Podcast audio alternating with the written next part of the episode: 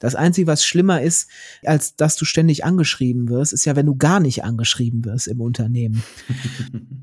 Aber ganz normal Telefonkonferenz, keine Ahnung, wie lange gibt's das schon? Ja, also dass ich mich hier mit meinem Handy Ja, ganz ewig. normal mit anderen Leuten so. Es wird aber nicht so genutzt. Weder so intensiv genutzt, noch so professionell, Anführungszeichen, genutzt. Aber selbst das ist ja bahnbrechend. Und wenn du dir dann überlegst, da muss ja mindestens mal eine Doodle-Umfrage stattgefunden haben. Ne? Schnittstelle Digital, der Podcast, der Tech und Business verbindet. Mit Tobias Eggert und Philipp Garrer.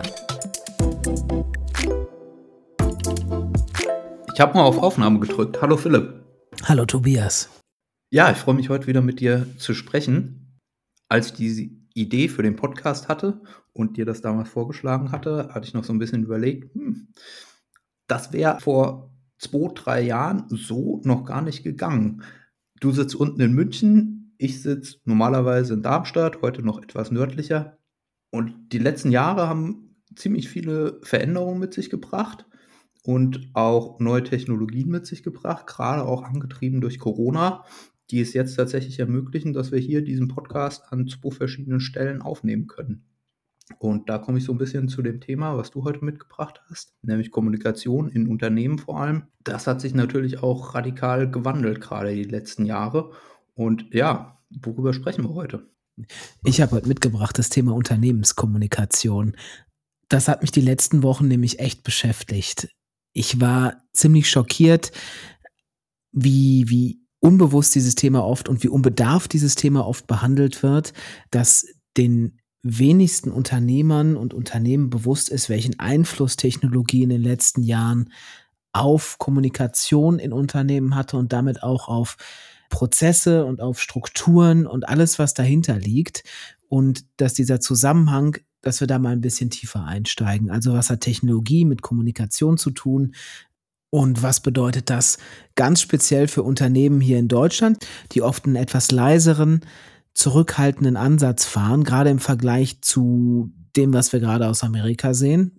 Ich glaube, das ist eine Kulturfrage. Dafür gab es tatsächlich zwei Punkte, die waren richtig ausschlaggebend in den letzten Wochen, die mir das noch mal ein bisschen präsenter gemacht haben. Einmal hatten wir mit OpenAI, das haben wir ja auch hier im Podcast besprochen, diesen ganzen Trubel um die Führungsmannschaft. Und das Spannende daran war für mich gerade, wie sehr die Mitarbeiter von OpenAI auf Twitter oder auf X, wie es jetzt heißt, kommuniziert haben miteinander. Das heißt, wenn ganz viel miteinander passiert, wenn das Unternehmen in Aufruhr ist, dann hat man gar kein Kommunikationsmonopol mehr, wie man das vielleicht als Unternehmer noch denkt. Dann geht Ja. es nicht mehr nur um die Pressemitteilung, die man rausgibt und wie sie formuliert ist, sondern dann geht es auf einmal darum, wie die Mitarbeiter öffentlich diesen Trubel, dieses, dieses Chaos austragen und miteinander reden und darüber posten und schreiben. Das heißt, Punkt Nummer eins, du hast gar kein Monopol mehr auf, auf die Kommunikation, wie sie funktioniert, sowohl intern als auch extern. Mhm. Du kannst es gar nicht mehr kontrollieren, du kannst es auch gar nicht mehr zusammenhalten, selbst wenn, wenn es um interne Kommunikation geht. Weil wenn irgendwas im Unternehmen passiert, dann konntest du vor zehn Jahren, hast du mit den Leuten in deiner Abteilung vielleicht drüber geredet, vielleicht beim Lunch, beim Mittagessen in der Kantine, etwas übergreifender. Aber es gab halt noch die, die Flüsterpost, die über den Gang laufen musste zumindest. Das ist jetzt alles weg. Mhm. Aber was du gerade ansprichst, Ja. ja, die, nach extern hat man natürlich wahrgenommen, dass es 90 Prozent der Mitarbeiter drohen ihre Kündigung an. Aber intern muss es ja auch vorher eine Kommunikation gegeben haben, wo die sich miteinander abgesprochen haben, um das gemeinsam vorzubereiten. Und das wäre, glaube ich, vor einigen Jahren so noch nicht möglich gewesen, vor allem in dieser Geschwindigkeit. Das waren ja wenige Stunden, die zwischen dieser Entscheidung des Aufsichtsrats waren, den CEO abzusetzen und den Mitarbeitern, die dann geschlossen diese Drohung kommuniziert haben. Also ich glaube, da war tatsächlich, da waren vielleicht 24 Stunden dazwischen, Hm. aber selbst das ist ja bahnbrechend und wenn du dir dann überlegst, da muss ja mindestens mal eine Doodle-Umfrage stattgefunden haben. Ne? wer würde denn gehen und wer würde mit Sam gehen und wer bleibt da? Auch diese, die Fähigkeit, die eigene Mannschaft, das Team zu befragen, wo steht ihr, wie ist eure Meinung zu einem Thema, äh, verändert sich drastisch. Auch übrigens dahingehend, dass die Mitarbeiter abgeholt werden wollen. Ne? Also wenn Information möglich ist, musst du ja genauso in die andere Richtung denken. Mhm. Dann willst du als Mitarbeiter auch Ziele kommuniziert bekommen. Dann willst du verstehen, wofür mache ich einen Auftrag und nicht nur, ich muss das hier in meinem kleinen Kämmerlein abarbeiten. Mhm. Also das, das geht in beide Richtungen, alles getrieben durch Technologie. Und bevor wir da jetzt ein bisschen in die, in die Tiefe gehen, es gab noch einen zweiten Vorfall, der dieses Thema für mich massiv in den, in den Vordergrund geholt hat, die letzten Wochen. Das war das ist es ja immer in dem Bereich Elon Musk, der ja überall und immer präsent ist aktuell, gerade seit er Twitter gekauft hat und ich nenne es auch weiter Twitter.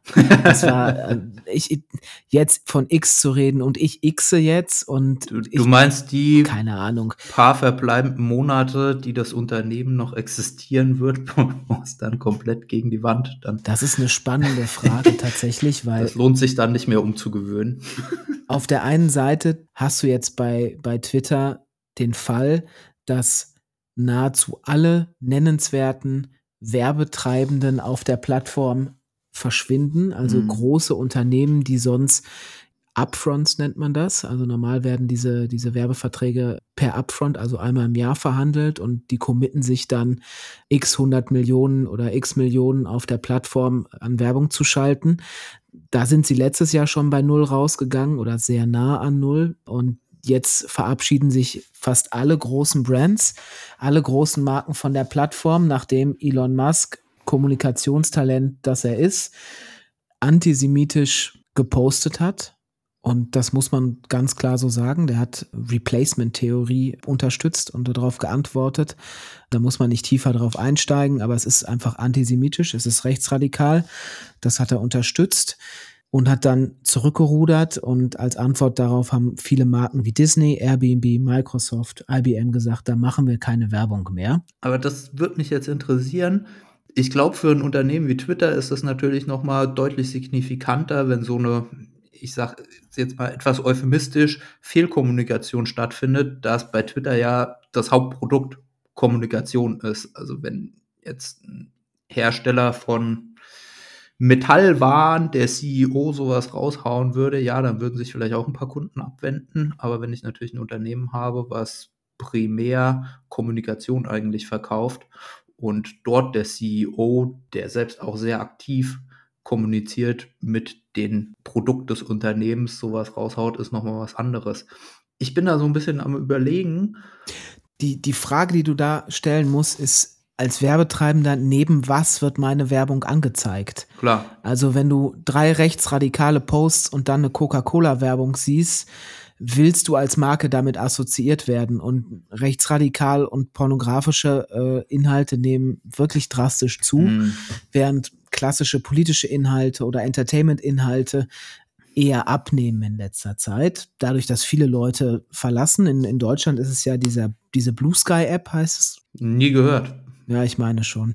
Ich bin da auch nicht, aber es ist die Blue Sky App wo viele Politiker sich hinbewegen und wo sehr viel dieser Bubble hingeht. Ah, okay. Hm. Richtig zum Tragen kommt das auch noch nicht. Es gibt ja auch den Facebook-Konkurrenten Threads hm. direkt zu Twitter, hm. der jetzt im Dezember in Europa starten soll. Hm. Auch das wird spannend zu sehen. In Amerika schläft er fast schon wieder ein bisschen ein, beziehungsweise hat eine andere Positionierung, nicht so provokant, sehr viel mehr auf deinem Freundeskreis basierend das tut auch alles wenig zur Sache, weil die Frage ist, wo, wo kannst du deine Werbung schalten oder wo solltest du deine Werbung schalten? Und daneben zu dem, was gerade auf Twitter gepostet wird, eher nicht. Also das ist, das ist halt dann der Punkt. Würdest du dir eine Prediction zutrauen bezüglich der Zukunft von Twitter? Ich bin da so ein bisschen hin und her gerissen, ehrlich gesagt, weil direkt nach der Übernahme gab es ja das große auch Personalkarussell.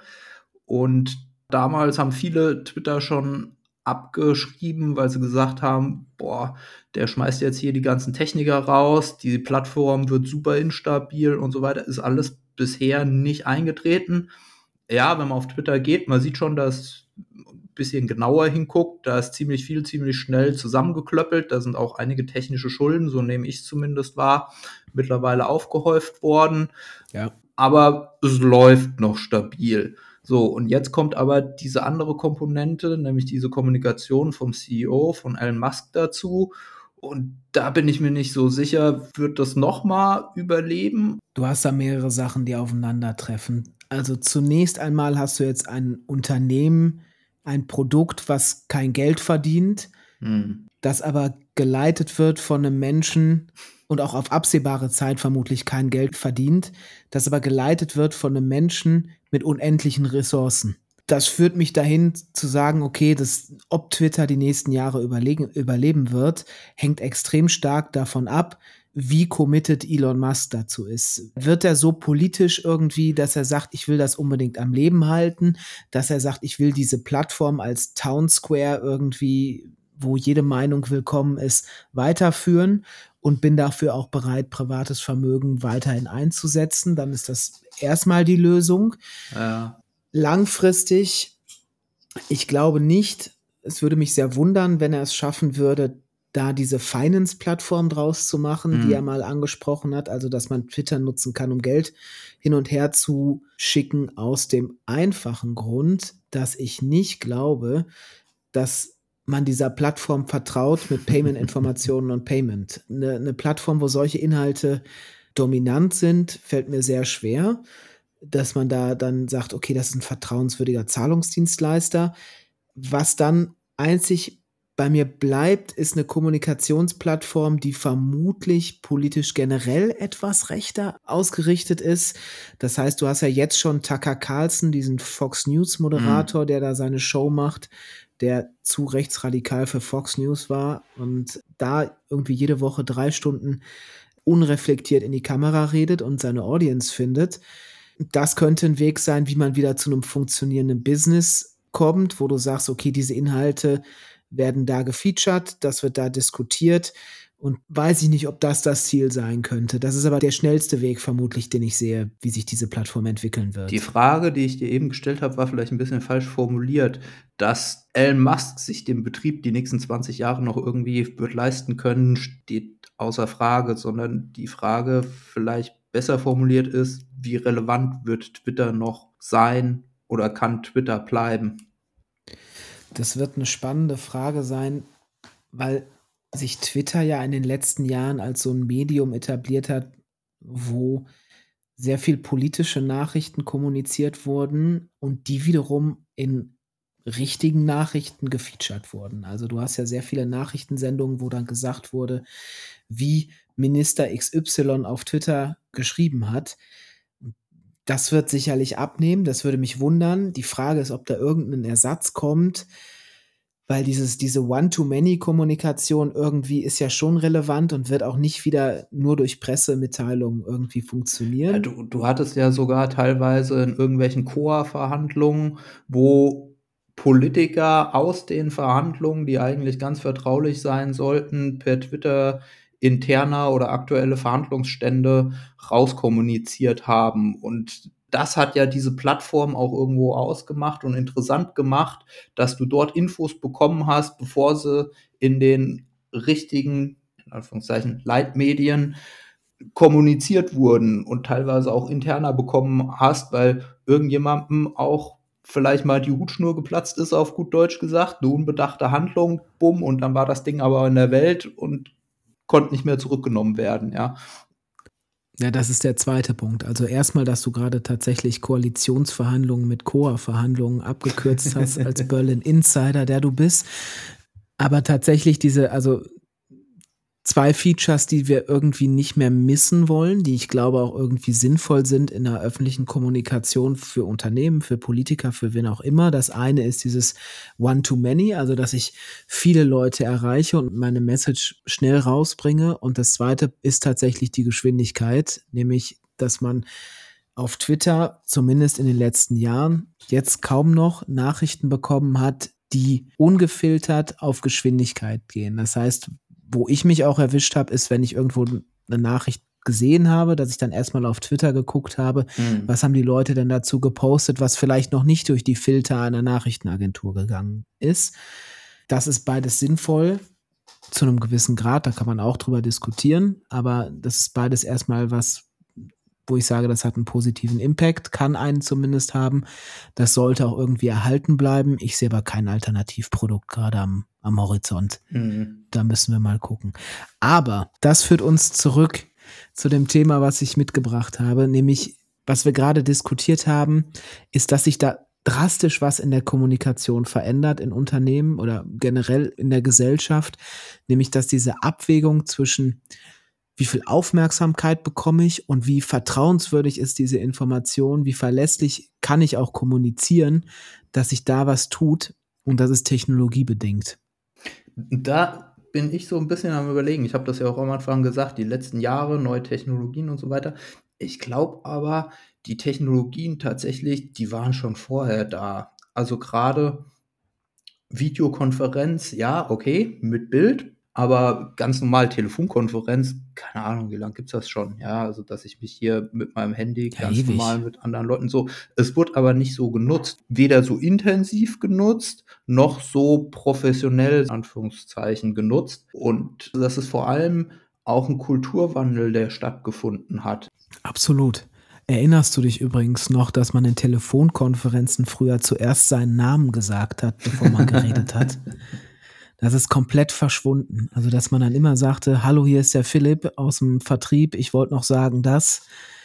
Und du erkennst es manchmal noch bei, bei älteren Kollegen. Manchmal ist es noch drin und das finde ich super. Aber das würde ich jetzt tatsächlich auf die Technologie schieben, weil in einer Telefonkonferenz nur an dem Klang der Stimme zu erkennen, wer gerade spricht, vor allem wenn man noch aus dem Auto dran teilnimmt oder jemand ein schlechtes Mikro hat, zwei Leute ein schlechtes Mikro haben, viel eher, das ist wirklich schwierig. Jetzt, wo ich in der Videokonferenz bin, wird immer derjenige, der gerade spricht, hervorgehoben, die Kachel, und dann weiß ich, wer es ist und niemand muss es mehr sagen. Und ich habe gerade heute ausnahmsweise mal wieder nicht per Video an einer Konferenz teilgenommen, sondern mich per Telefon reingeschaltet und die anderen waren alle per Video drinne und das war dann für mich wirklich sauschwierig nachzuverfolgen, wer spricht denn gerade. Und ich war so ein bisschen so, boah, äh, ist das jetzt gerade Beschlusslage? Hat das jetzt gerade der, derjenige gesagt, der, der es entscheiden muss am Ende? Ja? Oder war das gerade ein guter Vorschlag von anderen Personen? Ja? Wie sehr muss ich hier jetzt zustimmen? Das ist die Frage, die du mir jetzt gestellt hast. Ja, also das wäre tatsächlich ein Punkt, wo ich sagen würde, ja, da hat sich die Technologie tatsächlich ein bisschen weiterentwickelt, weil man jetzt mehr auf Videokonferenz setzt, als man es vorher mit Telefonkonferenz gemacht hat. Aber die Verfügbarkeit der Technologie prinzipiell, das war auch schon vorher gegeben. Dann lass uns das doch mal aufdröseln. Man kann Kommunikation ja aus zwei Blickwinkeln sehen. Ne? Das eine ist die interne Unternehmenskommunikation, da hast du gerade den Fokus drauf gelegt, und das andere ist die externe Unternehmenskommunikation. Ich glaube, wir haben uns beide im Vorfeld oder wenn wir uns mit dem Thema beschäftigen, immer so ein bisschen auf den vernachlässigteren Teil, nämlich die interne Kommunikation mit der wir jeden Tag irgendwie zu tun haben, den Scheinwerfer gelegt. Und ich habe da richtig Bock, lass uns da mal ein bisschen tiefer reingehen. Du hast nämlich gerade gesagt, okay, Kommunikation verändert sich durch Technologie bedingt.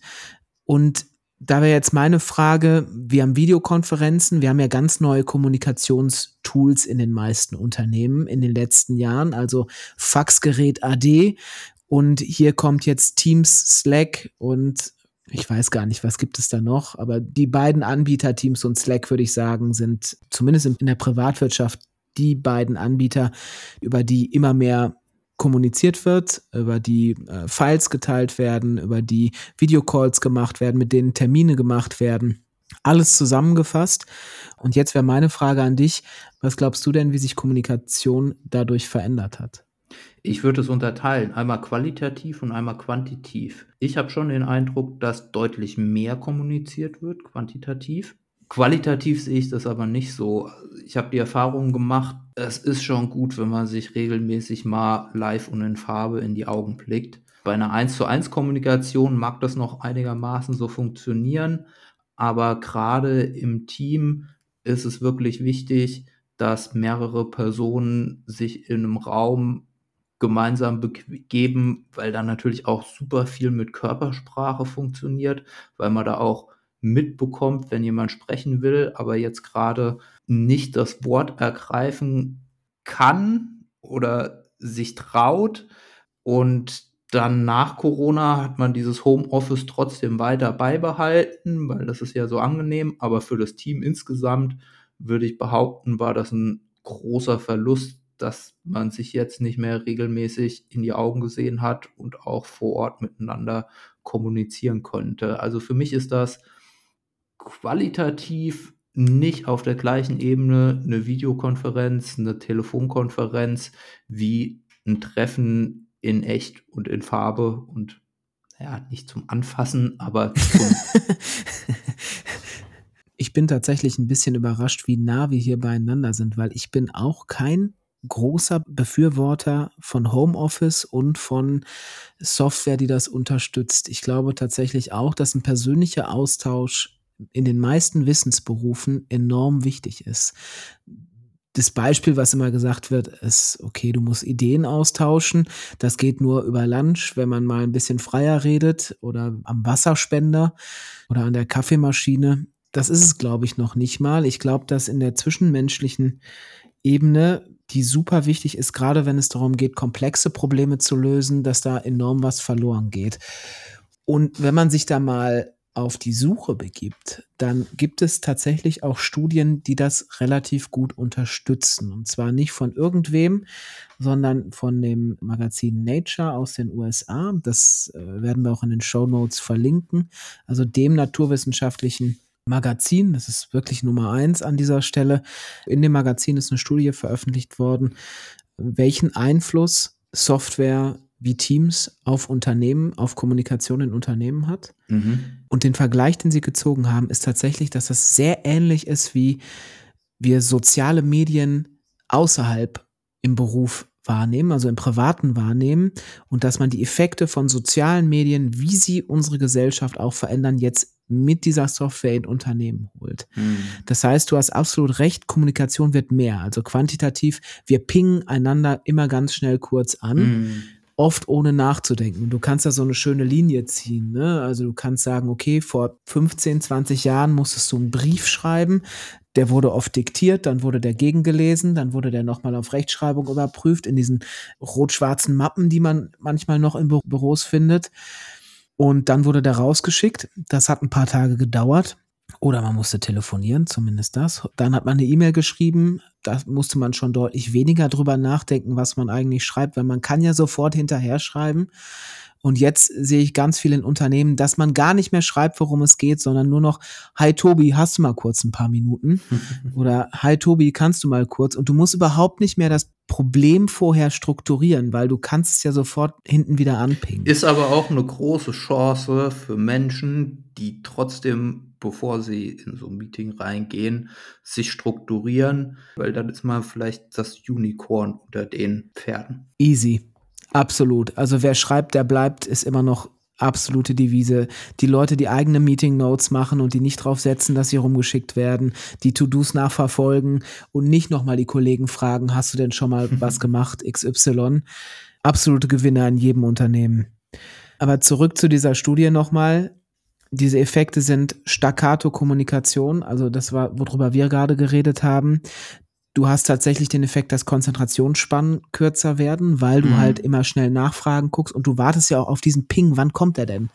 Das Einzige, was schlimmer ist, als dass du ständig angeschrieben wirst, ist ja, wenn du gar nicht angeschrieben wirst im Unternehmen.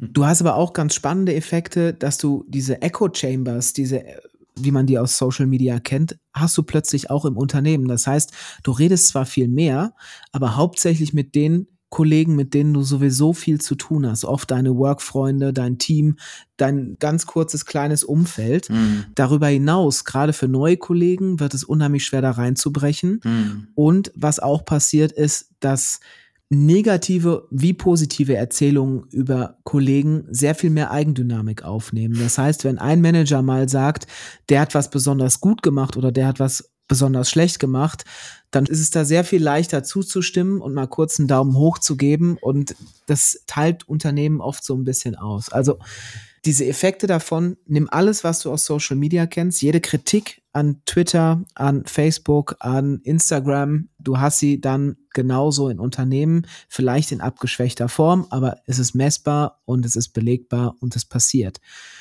Wo du das gerade erwähnt hast, mit den immer mehr angepinkt werden und so weiter. Also, glaube ich, eine Chance, mehr zu prokrastinieren für Leute, die eh vielleicht schon einen Hang dazu haben. Und weil ich dann nicht mehr mich konzentrieren muss, dauerhaft, was natürlich auch anstrengend ist, sondern vielleicht warte ich sogar darauf, was du eben auch gesagt hast, vielleicht hoffe ich darauf, gleich wieder unterbrochen zu werden, um mich dann doch einem anderen Thema wieder widmen zu können, anstatt meine eigentliche Arbeit zu machen. Äh, das ist jetzt vielleicht ein bisschen böse formuliert. Und das Zweite, woran du mich gerade erinnert hast damit, ist, ich komme doch mal, mal auf das Buch von Peter Miller, The Smart Swarm, zurück. Da beschreibt er ganz interessant, das Verhalten von Heuschrecken und diese großen Heuschreckenschwärme, die da über das Land teilweise ziehen, was so ein Phänomen ist, was okay. immer mal wieder auftritt.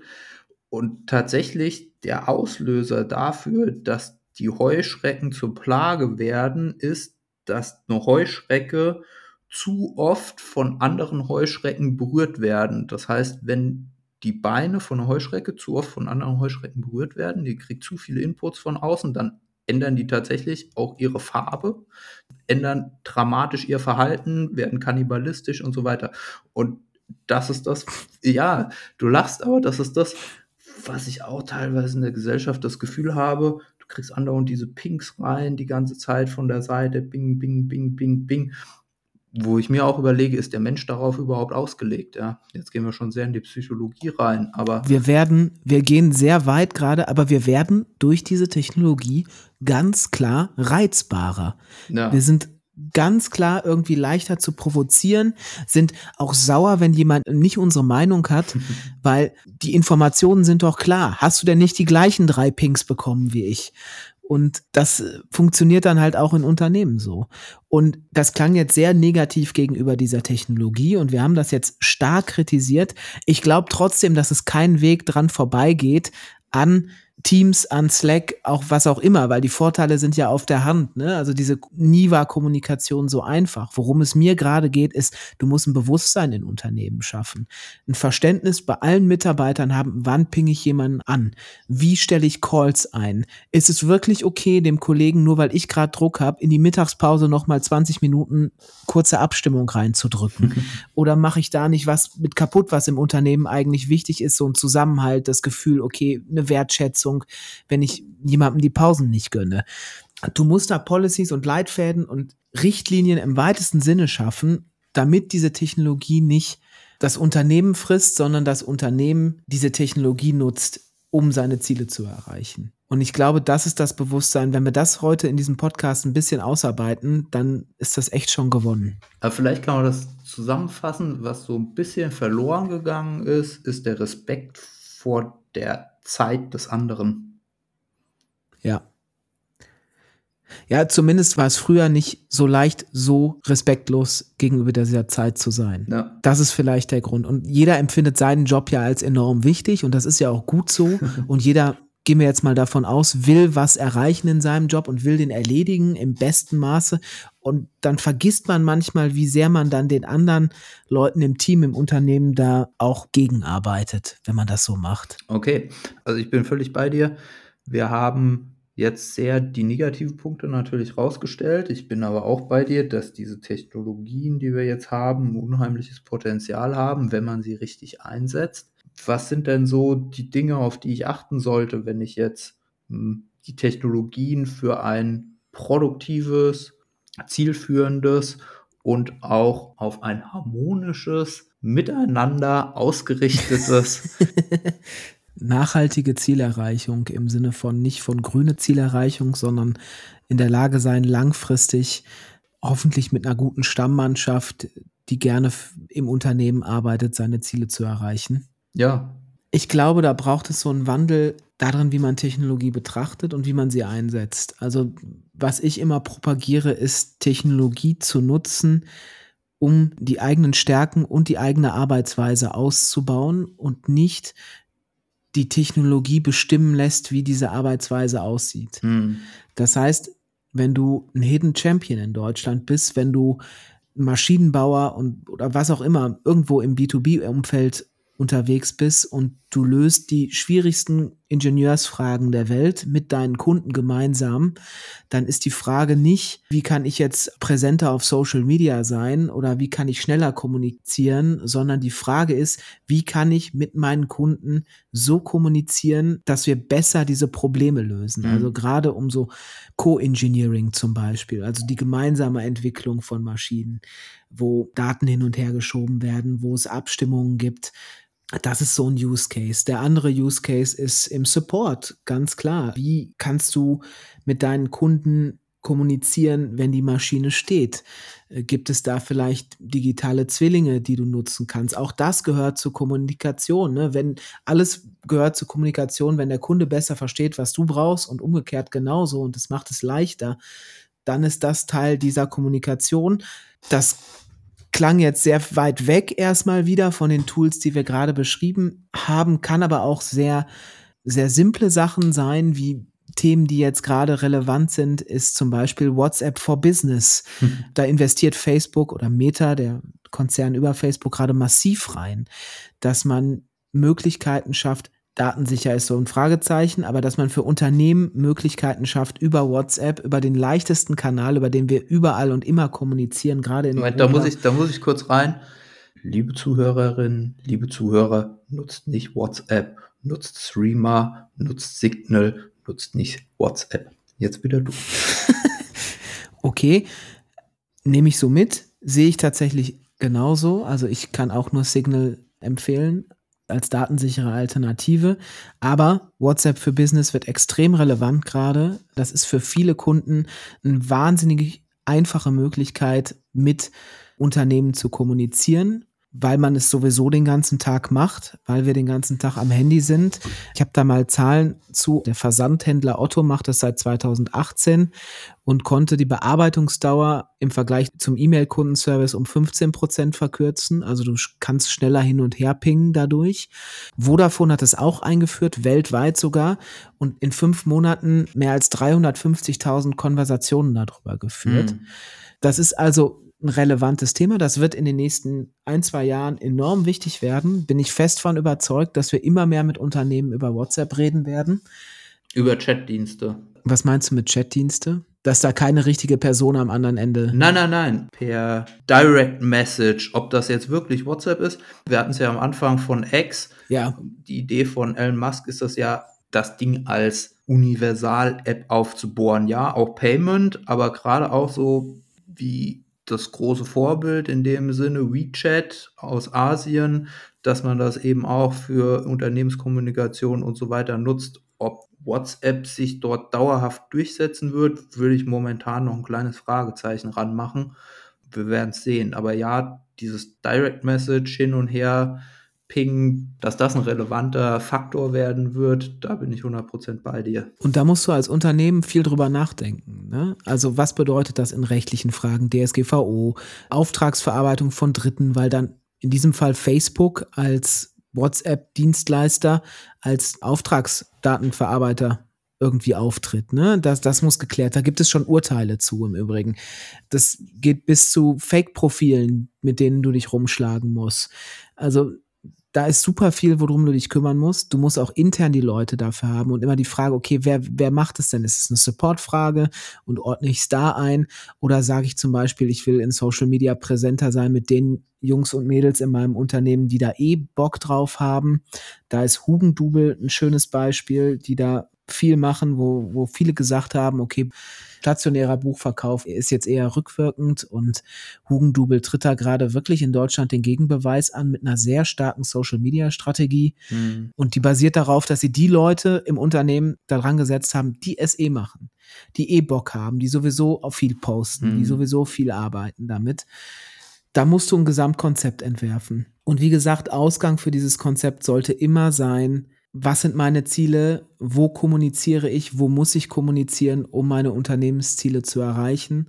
Wir hatten das gerade schon besprochen, Kunden und Lieferanten, gemeinsame Entwicklung von hochkomplexen Systemen. Das zweite Thema, was, glaube ich, für viele Unternehmen da relevant ist, ist das, die, die Außendarstellung im Sinne von, wie gewinne ich Mitarbeiter, wie kommuniziere ich auf der Ebene, wie bin ich in sozialen Medien wie LinkedIn und TikTok zum Beispiel aktiv, wie präsentiere ich da meine Marke in einer sehr krassen Nische. Das ist, glaube ich, relevant. Aber immer ausgehend genau von dieser Frage, was sind meine Ziele? Wie kann ich die mit Technologie unterstützen und nicht andersrum? Welche Relevanz hat denn Kommunikation für bestimmte Unternehmen nach außen zukünftig tatsächlich noch? Ich denke da an Banken, die Tagesgeld beispielsweise anbieten, wo ich mittlerweile Anbieter habe, die sozusagen eine Ebene drüber operieren. Das heißt, ich gebe denen mein Geld rüber und die gehen jederzeit hin und schauen, wo gerade der beste Zins ist und schieben die Kohle dann dahin, auf gut Deutsch gesagt. Und damit ist eigentlich diese komplette Kommunikationsgeschichte für diese Banken, die sich dieser Art Wettbewerb unterwerfen müssen, so gut wie irrelevant geworden. Du redest an dieser Stelle tatsächlich von Commodity-Produkten, ne? also von Produkten, die komplett vergleichbar sind. Das ist Tagesgeldkonto auf jeden Fall, mhm. wo du nur darauf achtest, okay, wie viel Zinsen will ich denn haben? Mhm. Und bei Produkten, die halt komplett vergleichbar sind oder wo du sagen kannst, das soll diese fünf Kriterien erfüllen. Mhm. Welche dieser fünf Kriterien wird erfüllt und wer hat dann den, das günstigste Angebot zu dem Thema? Aber werden das nicht immer mehr? Ich überlege jetzt zum Beispiel das Auto ja klar, kann ich sagen, okay, ich möchte das und das Feature mit drin haben, adaptives Kurvenlicht, Abstandsregeltempomat, blablabla. Aber spätestens, wenn wir beim autonomen Fahren sind, ja, dann hole ich mir die App raus und sage, ich brauche ein Auto von A nach B und möchte, dass es in einer Viertelstunde vor meiner Tür steht, dass ich einsteigen kann. Und genauso wie heute, mir ist ja jetzt auch relativ egal, ob ich jetzt in das Mercedes-Taxi einsteige oder ob ich in das Ford-Taxi einsteige. Also werden das nicht immer mehr Produkte? Das ist eine spannende Frage, die wir gerne mal in einer weiterführenden Folge betrachten können. Die Commodization heißt es, glaube ich, also dass immer mehr Produkte Commodity werden durch digitale Technologien. Ich würde es tatsächlich jetzt dabei belassen, dass wir sagen, okay, mhm. Produkte werden vergleichbarer, weil natürlich es Plattformen gibt, die Features kommunizieren, wo das wieder, wo es halt einfach einsehbarer wird. Das ist Punkt Nummer eins. Die zweite Frage, die sich daraus für Unternehmen ergibt, wenn sie denn davon betroffen sind, wie deine lokale Sparkasse, wie der Internethändler, und dass sie vergleichbar werden, wo es vorher nicht war, wo Lokalität ist es meistens irgendwie irgendwie mhm. eine Hürde war, wo man nicht rauskam. Das heißt, du konntest vorher nur drei Anbieter vergleichen und jetzt hast du halt mhm. 100, 1000, whatever. Dann musst du eigentlich, also dann kannst du entweder in diesen Preiskampf einsteigen, das ist auch völlig fair, das ist nicht zwangsläufig die schlechteste Strategie, wenn du sagst, das kann ich mir leisten. Wobei für etablierte Unternehmen in der Regel ist es ein Problem, weil wenn es nur Preiskampf ist in einem Commodity-Produkt, dann kann ich dich meistens mit einer neuen Infrastruktur, mit den recht, richtigen Investitionen preislich unterbieten. Dann bleibt die zweite Möglichkeit, nämlich dass du das Produkt anders gestaltest, dass du überlegst, welche Features kann ich denn anbieten, um mich aus diesem Preiskampf rauszuholen. Und dann wieder die Frage, wie kommunizierst du das? Und du siehst es ganz häufig am Markt dass, ich bleibe jetzt bei dem Thema Sparkasse, dass da versucht wird zu kommunizieren, dass man eine Mehrwertbank ist oder Volksbanken auch, ne? Dass man, wenn du da bist und zu einem gewissen Teil greift es auch, dann ist dein Geld sicher. Wir begleiten dich dein Leben lang, ist, glaube ich, so ein Werbespruch, ne? Du, du siehst, dann wird ganz viel kommuniziert. Die, die Familien, die da groß und alt werden und begleitet werden finanziell von diesen Banken. Das heißt, es geht einfach nicht mehr darum, einfach nur, hier ist dein Geld, sondern es geht um, um deine mhm. Lebensplanung und das wird versucht rauszuarbeiten. Ob das funktioniert, weiß ich nicht. Ich glaube, gerade in diesem Beispiel wird es sich wahrscheinlich entwickeln dahin, dass wir nicht nur diese positive Vision haben, sondern dass wir sagen, dass Banken aktiv kommunizieren werden und Beispiele geben werden, dass sie bei Leuten beigestanden haben in schlechten Lebenslagen. Dass du sagst, okay, nur wenn du jetzt deinen Kredit zum Beispiel, das ja auch Commodity wird, einen Monat nicht bedienen kannst oder zwei Monate oder fünf Monate, bei uns kannst du den pausieren, weil wir wissen, manchmal ist das Leben nicht leicht. Und das wäre vielleicht schon mal ein Feature, wo du sagst, okay, verzichte ich dafür auf 0,5 Prozent, wenn ich weiß, ich muss mein Haus nicht sofort aufgeben, wenn mal mein Leben in Schieflage gerät. Als Beispiel, gerade top of mind, ne, das muss nicht funktionieren. Aber dann muss die Frage sein, wie kommuniziere ich das wieder? Wie mache ich das den Leuten klar? Wie spreche ich Leute an? Und wie tue ich das? Ja, ich, ich würde es gerade tatsächlich auf TikTok zurückführen wollen, weil das die nächste große Plattform ist, wo viele Unternehmen nicht sind. Das ist halt nicht nur so eine Tanzplattform für 13-, 14-Jährige, sondern wenn du junge Leute ansprechen willst, sind die Zahlen gigantisch. Ich tun wir in die Shownotes, wie viele Stunden pro Tag ein 20, eine 20-Jährige, ein 20-Jähriger heute auf TikTok verbringt. Aber das ist, es wächst enorm. Es übernimmt auch den Standardmedienkonsum, wenn du kommunizieren, wenn du Werbung machen willst, wenn du solche Leute ansprechen willst. Und dann musst du da schauen, okay, wie adressiere ich das? Weil das mag vielen Leuten nicht bewusst sein, aber TikTok ist wahnsinnig nischig. Das heißt, es gibt ganz viele unterschiedliche Segmente, die man eingespielt bekommt. Und wenn du dich zum Beispiel für Finanzen interessierst, dann bekommst du Finance Talk mäßig hm. ganz viel zu dem Thema von Influencern zugespielt. Es gibt Book Talk, war jetzt bei der Frankfurter Buchmesse vor ein, zwei Monaten großes Thema. Das sind Buchempfehlungen, die da von jungen Leuten gemacht werden. Und da kannst du dich also sehr nischig positionieren. Auch für Unternehmen, die vielleicht nicht so in der Öffentlichkeit stehen. Gigantischer Wachstumsmarkt. Also alles vertriebsmäßige platzieren, Werbung machen, Influencer nutzen das verschiebt sich auf diese Plattform. Und wenn jetzt viele die Frage haben, okay, was ist denn der Unterschied zwischen so einer Plattform und zum Beispiel YouTube, was ja für viele auch schon ein neues Medium ist, der große Bruch ist, bei TikTok musst du nicht aktiv das nächste Medium aussuchen. Du musst einfach nur weiterwischen. Mhm. Bei YouTube musst du noch einfach, okay, du kriegst ein Video vorgeschlagen, du gehst aufs nächste, du gehst aufs nächste und das ist auch ein Timesuck, ne? Das zieht dich ja auch wahnsinnig rein. Aber bei TikTok musst du keine aktive Entscheidung treffen. Bei Netflix zum Beispiel musst du noch eine aktive Entscheidung treffen. Aber wenn du dich auf TikTok platzieren möchtest als Unternehmen, musst du zumindest den Algorithmus zu bespielen wissen oder. Also der, der Ansatzpunkt ist nicht, werd selbst zum Influencer. Ich glaube, dafür haben die wenigsten Unternehmen Zeit und Muße, gerade so, wenn du über hm. B2B-Bereich redest oder mein Ansatz da wäre immer, nutze die Influencer, die in deinem Bereich aktiv sind. Hm.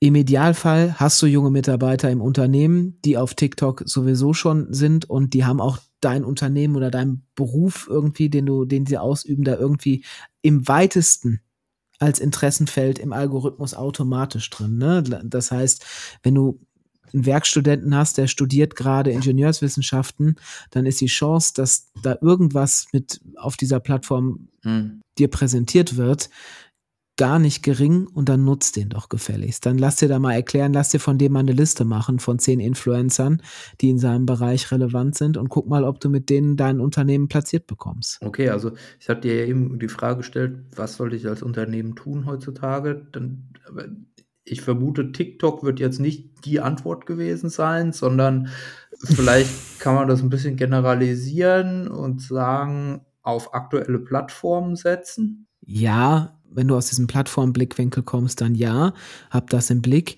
Ich würde aber dem entgegenstellen tatsächlich die Art und Weise der Kommunikation, die du fährst. Und dann ist das Ergebnis die Plattform. Ne? Also du hast deine Ziele, die du erreichen willst, Fachkräfte ansprechen, Marke irgendwie lauter platzieren, intern besser kommunizieren, was auch immer es ist. Daraus ergibt sich dann erstmal die Art und Weise, wie du kommunizierst, was sind die Themen, die du platzierst, wie bringst du die rüber und dann ergibt sich daraus die Technologie. Das heißt, für, ich bleibe jetzt mal in diesem Hidden Champion Beispiel, wenn du irgendwie deine Werte vermitteln willst, wenn du besser mit Lieferanten und Kunden in Kontakt bleiben willst, wenn du Fachkräfte adressieren willst, dann brauchst du sowas wie eine Kommunikationsstrategie auf den Ebenen. Das heißt, in beliebiger Tiefe kann man das machen, bis hin zu, welche Adjektive sollten in der externen Kommunikation mhm. benutzt werden. Also es gibt da tatsächlich so tiefe Leitfäden. Aber was ich empfehle, ist, nutze deine Mitarbeiter. Was ich empfehle, ist, showcase deine Arbeit. Also lass lieber deine Arbeit für dich sprechen, da wo du öffentlich über sie sprechen kannst. Als dass du versuchst, dich immer als tolles, wahnsinnig grandioses Unternehmen und wir machen jetzt das und das und jetzt machen wir noch ein Webinar, sondern das, was ich sehe, was gerade im Mittelstand am besten funktioniert und ankommt, ist immer eine Kommunikation nach dem Muster. Guck mal, unsere tolle Maschine bei unserem Kunden XY erreicht 10% Energieersparnis, erreicht 100.000 Einheiten von dem, was ich produziere, wo vorher weniger möglich war. Also versuch irgendwas, wo du sowieso die Leute adressierst, die sich für das Thema begeistern können, statt da den großen Aufschlag zu machen, statt da so laut zu sein, wie Elon Musk zum Beispiel am Anfang hatten wir, statt da irgendwie provokant zu sein, versuch zu begeistern mit dem, was dich begeistert. Und wenn du darum eine Kommunikationsstrategie aufsetzt, dann bist du schon ziemlich weit. Ich habe da auch noch mal ein Beispiel am Ende mitgebracht, was ich denke, was erstmal relativ bekannt ist vielleicht aber was ein sehr positives Beispiel dahingehend ist, und das ist die Trumpfgruppe, die machen ganz viel, ist ein Maschinenbauer, Werkzeugmaschinenbauer, Lasersysteme, ganz viel in Gott, Ditzing oder Tuttlingen bei Stuttgart, eins von beiden. Oder beides, glaube ich. Und wer da durch die Presse geht regelmäßig, ist die Geschäftsführerin Nicola Leibinger-Kammüller, die wahnsinnig mhm. viel kommuniziert, die auch aus der PR kommt, was ja sehr ungewöhnlich ist für einen Maschinenbauer. Also, dass du da wirklich eine PR-Expertin an der Unternehmensspitze hat und die sehr präsent ist in Medien, die sehr präsent ist in, in Interviews, die sehr präsent sind auf Social Media und allem drumherum. Aber worum es da vor allem geht, ist die Art und Weise der Kommunikation, nämlich nicht laut, nicht irgendwie provokant, nicht irgendwie herausfordernd, nicht immer, du musst nicht zu jedem politischen Ereignis dich äußern, sondern du gibst einfach die Linie, du gibst deine Arbeit wieder, du gibst das wieder, wo du gut bist und versuchst damit die Leute einzufangen. Aber wenn wir das nochmal zusammenfassen, was uns wichtig war heute, war einmal zu sagen, lass dich nicht von der Technologie irre machen, sondern nutze die so, wie es für deine Stärken sinnvoll ist wenn du ein Hidden Champion bist und nicht laut, und das kann ja Teil deiner Strategie sein, nicht laut zu sein, sondern mhm. einfach ein verlässlicher Partner für deine Lieferanten und Kunden, dann änder nicht deine Werte und deinen Charakter, um irgendwie da jetzt mit irgendwem gleichzuziehen. Und als letzten Punkt, sei dir bewusst, was für Plattformen, was für Technologien es da draußen gibt und stell dir die Frage, okay, wie können wir unsere Stärken damit ausbauen? Treff eine bewusste Entscheidung. Auch darüber, wie du kommunizierst, was du kommunizierst, wer in deinem Unternehmen kommuniziert und beschäftige dich damit und gib deinen Mitarbeitern da auch die Möglichkeit. Das ist nämlich jetzt, glaube, das ist ein guter Abschluss, weil ganz vielen Unternehmen da als Reflexhaltung dann einfällt, die Kommunikation einzuschränken. Aber in einem gut funktionierenden Unternehmen sind deine eigenen Mitarbeiter eigentlich ein Multiplikator nach außen. Wenn du ein guter Arbeitgeber bist, dann ziehen deine Kollegen, deine Mitarbeiter, andere Mitarbeiter an, neue Fachkräfte an und bestimmen schon immer das Image und die Kommunikation und die Brand nach außen. Was aber jetzt der Unterschied ist, es ist halt nicht mehr nur auf dem Schützenfest bei dir, sondern es ist im Zweifel weit darüber hinaus. Ja, ich denke, das kann man so stehen lassen. Dann Danke, Philipp. Danke, Tobias. Und ich würde sagen, bis nächste Woche. Mach's gut. Ciao. Bis nächste Woche. Mach's gut. Ciao. Das war Schnittstelle Digital, der wöchentliche Podcast, der Tech und Business miteinander verbindet. Um keine Folge mehr zu verpassen, vergesst nicht, Schnittstelle Digital zu abonnieren. Weitere Informationen zum Thema sowie Kontaktmöglichkeiten zu Tobias und Philipp findet ihr in den Show Notes.